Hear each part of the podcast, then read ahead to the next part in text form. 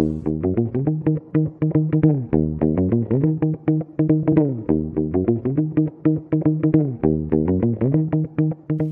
les jumpers and welcome to Jump. Et eh oui, vous avez remarqué, j'ai changé de langue car ça y est, j'ai changé de pays. Après un mois passé au Mexique à vadrouiller entre Mexico et le Yucatan, je viens d'atterrir à...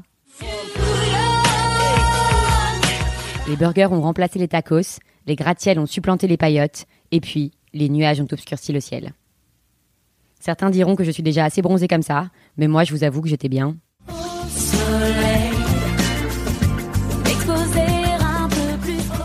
Enfin, rassurez-vous, je ne vais pas vous faire l'affront de me plaindre, car à l'heure où je vous parle en contemplant la skyline de Manhattan, j'ai clairement l'impression de vivre le rêve américain. Difficile à croire que ça fait déjà un mois que je suis partie, et c'est pourquoi je me suis dit que dans cet épisode, j'allais faire un peu le bilan de ces premières semaines. L'idée de ce voyage, c'était avant tout de prendre le temps.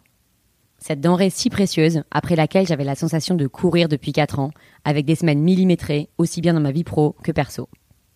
J'avais l'impression de vivre à 200 à l'heure, et surtout de vivre une vie beaucoup trop organisée qui m'échappait complètement. À force de tout prévoir, j'avais presque déjà vécu ce qui allait m'arriver. Alors j'ai eu envie de dire stop, d'avoir le temps de me poser, de réfléchir, de prendre du recul. Prendre le temps de ne rien faire et avoir même le luxe de m'ennuyer et de pouvoir me dire Comme les journées sont longues, comme les journées sont longues, comme les journées sont longues. Malheureusement ou heureusement, pour l'ennui, c'est pas gagné. Qu'est-ce que je fais de mes journées? Quand je ne suis pas en train de monter une interview ou enregistrer un épisode de Jump, je lis des business books. D'ailleurs, petit teaser, vous en aurez un dans la prochaine chronique.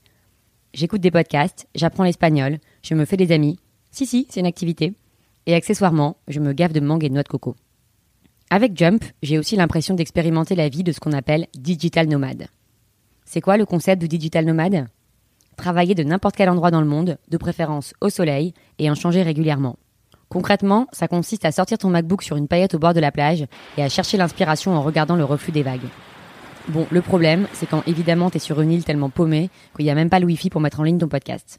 Là, c'est plutôt digital detox. Vous aurez remarqué que j'ai utilisé le mot travail, et ce n'est pas anodin. Car bien sûr, si Jump n'est pas un travail rémunéré, c'est tout de même une manière pour moi d'occuper et de structurer mes journées. Je me suis vite rendu compte que malgré mes envies d'ennui, j'avais besoin d'un rythme, d'une sorte de routine. Lâcher prise, comme on dit, c'est beaucoup plus facile à dire qu'à faire, et j'ai vite ressenti le besoin de remettre un cadre. Aussi bizarre que ça puisse paraître, je n'arrive pas à me départir de mes tout doux, même si les cases prendre un billet pour Bogota, monter l'interview de mardi et poster sur l'insta de Jump ont remplacé les préparer le meeting X et répondre au mail de Y. De la même manière, à la base, je partais toute seule avec un aller simple Paris-Mexico en mode Je n'ai besoin de personne en Harley Davidson. Jusqu'à deux semaines avant mon départ, j'avais même réussi l'exploit de ne pas faire un tableau Excel pour ce voyage.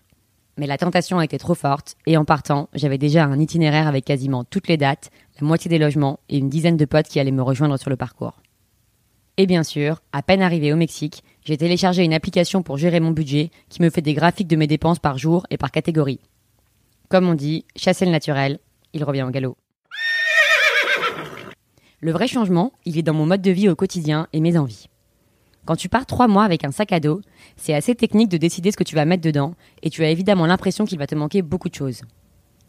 La vérité, c'est qu'on se rend vite compte que du moment que la question de la température est réglée, c'est-à-dire qu'on ne meurt pas de chaud ou de froid, le reste a peu d'importance. J'alterne les trois mêmes tenues, que je lave, rassurez-vous, et mon look est le cadet de mes soucis. De même, comme mon budget n'est pas extensible, j'ai naturellement développé une philosophie anticonsumériste.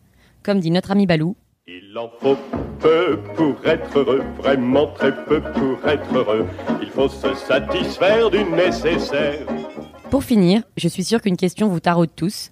Est-ce que j'ai trouvé ma fameuse idée de business? Parce qu'évidemment, on espère quand même que ce podcast ne prenne pas des tournures de Harry Met Your Mother, où au bout de 10 saisons, on n'a toujours pas trouvé l'idée. Pour faire quand même durer un peu le suspense, je vous dirai juste que j'ai une petite shortlist sur laquelle je travaille et que je partage autour de moi. En tout cas, ce qui est sûr, c'est que ce podcast n'a fait que grandir mon désir d'entreprendre et qu'après chaque échange avec les entrepreneurs, je me sens pousser des ailes.